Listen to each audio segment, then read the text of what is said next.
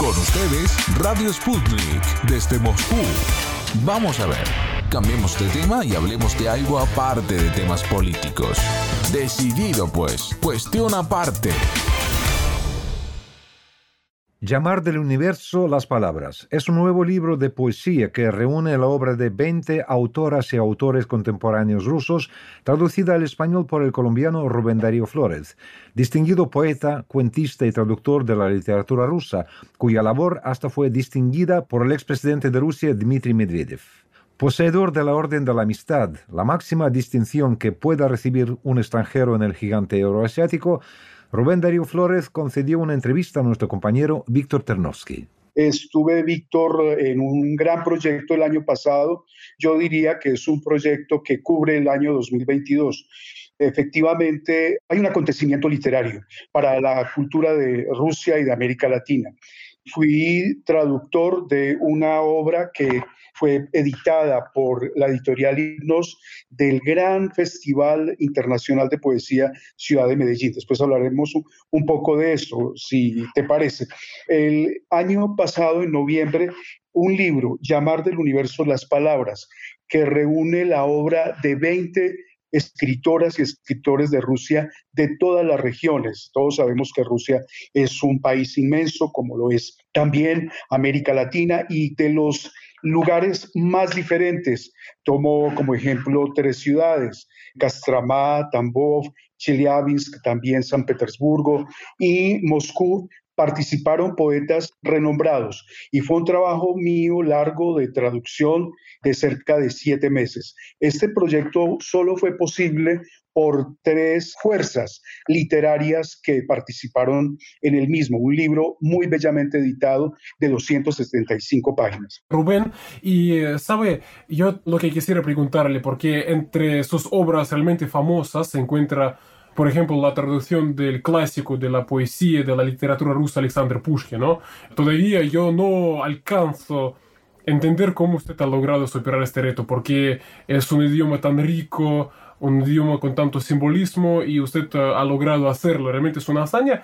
Y no obstante, ahora usted se dedica a traducir poesía contemporánea. Yo quisiera decirle, usted como experto en este tema, ¿no? Usted como sabe, ¿no? De qué se trata.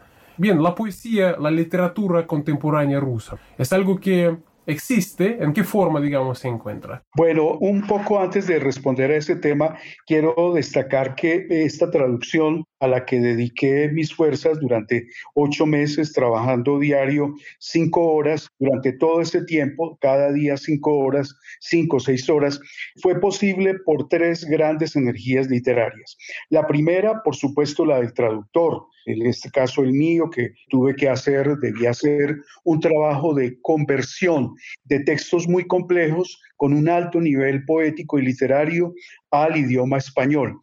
La segunda energía literaria fue la del Festival de Poesía Ciudad de Medellín. Su fundador, Premio Nobel Alternativo, Fernando Rendón, tuvo una estupenda iniciativa de conversar primero conmigo, con eh, el poeta Vadim Seriokin, quien ganara el año pasado un premio muy importante de poesía.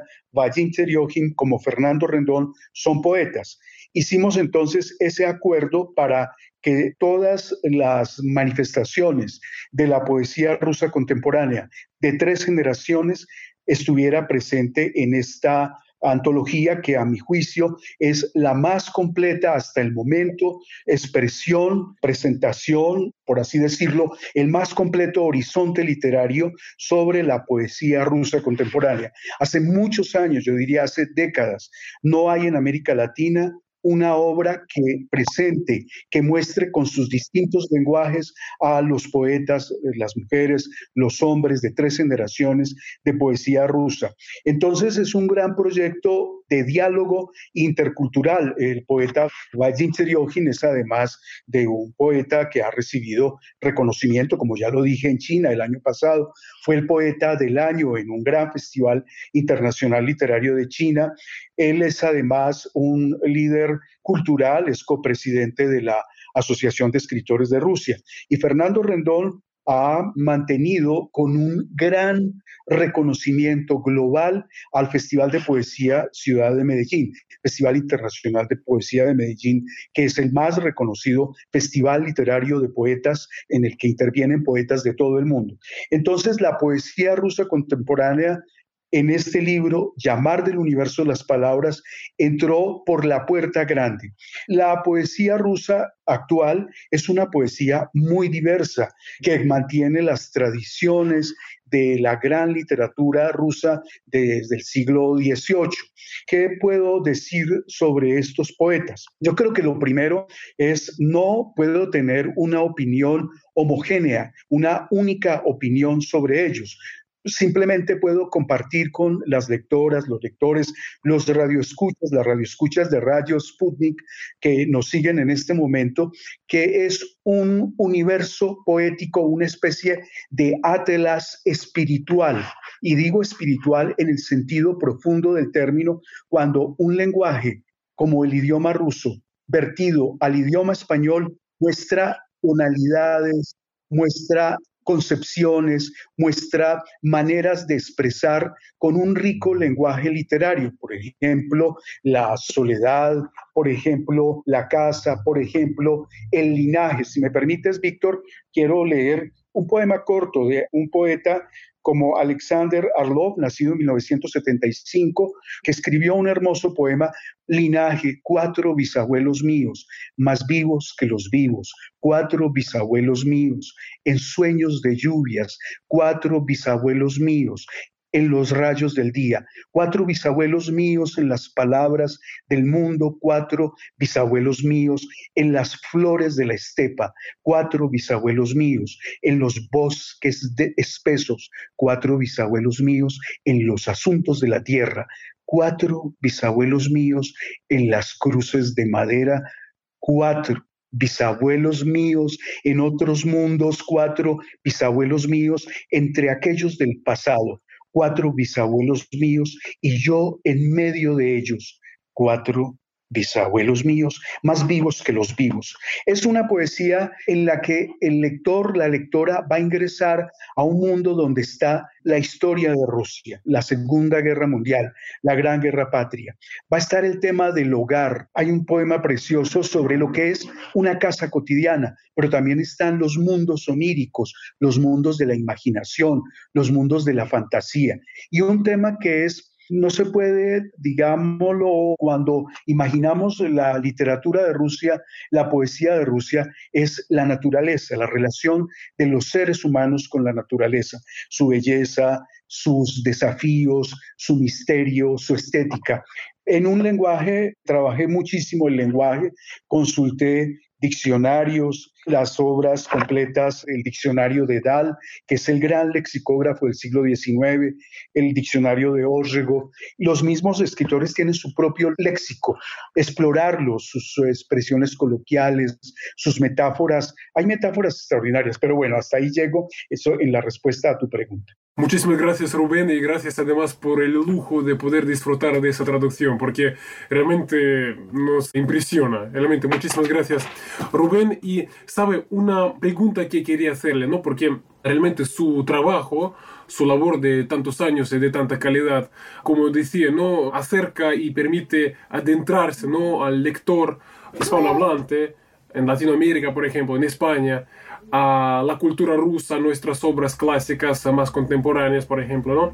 Y yo quisiera preguntarle sobre la demanda, ¿no? Sobre el interés uh, por justamente adentrarse, por conocer más la cultura rusa. ¿En qué medida es algo que a su juicio se puede palpar, se puede testimoniar, por ejemplo? ¿En qué medida es algo que existe, ¿no? En el auditorio, en el público hispanohablante, por ejemplo, en Latinoamérica. Bueno, puedo dar dos respuestas a esta pregunta. Es un interés de muchas décadas, de, yo diría de casi dos siglos largos, ¿verdad?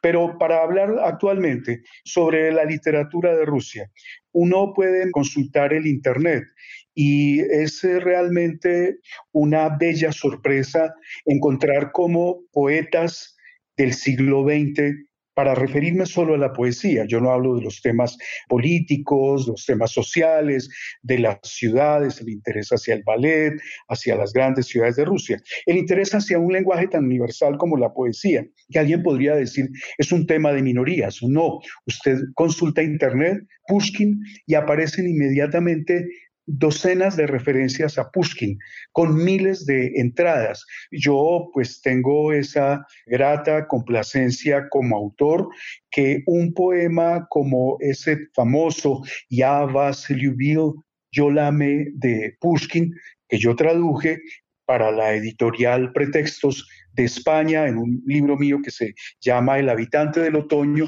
Ese poema está muy citado, el poema Ya vas en mi versión al castellano.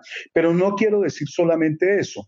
El hecho del interés hacia la literatura, hacia la cultura de Rusia en Colombia, en América Latina, un ejemplo, pues es evidente, no es bueno siempre hablar desde el propio territorio de uno, ¿verdad?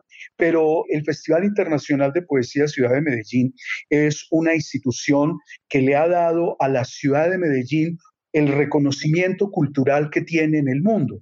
Es un festival que tiene un auditorio de miles de personas cuando se hace presencial en toda Medellín, escucha a los poetas del mundo.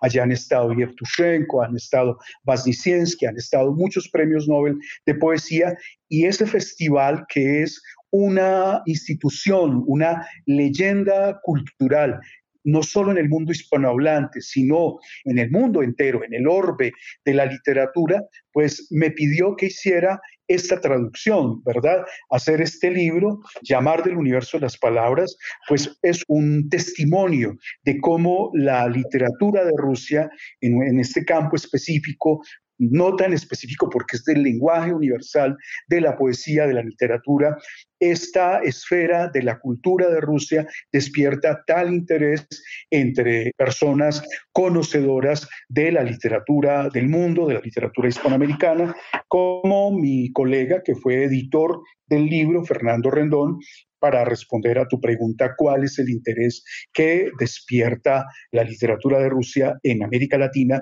en el mundo hispanohablante? Vale decir que la literatura de Rusia es siempre una fuente para los lenguajes literarios. Muchísimas gracias, Rubén. También yo estoy al tanto de su contribución a que se conozca más la figura y las obras de Fyodor Dostoyevsky. Usted ha hecho un gran labor con respecto a su reciente aniversario. Y sabe, ya poniendo punto, porque usted, ah, gracias, ha repasado las tareas principales, las obras principales, los acontecimientos principales en los que a usted le tocó participar, ¿no? Y yo le pregunté también sobre la demanda ¿no? por la cultura rusa. Y sabe, yo quisiera también preguntarle en qué medida usted podría testimoniar algo que nos eh, dijeron algunas personas que tienen que ver justamente con el mundo de la cultura y no solamente, también del mundo de la ciencia, del mundo de la educación, ahí en América Latina, diciendo que últimamente Rusia está de moda, lo vinculan por ejemplo, con lo de la vacuna rusa que empezó a llegar a Latinoamérica, Sputnik V, lo vinculan también con otros factores, pero dicen que, bien, está de moda. No sé si podría usted uh, también testimoniarlo, Rubén. Bueno, ha recordado Víctor el año de Dostoyevsky acá en Bogotá y en América Latina.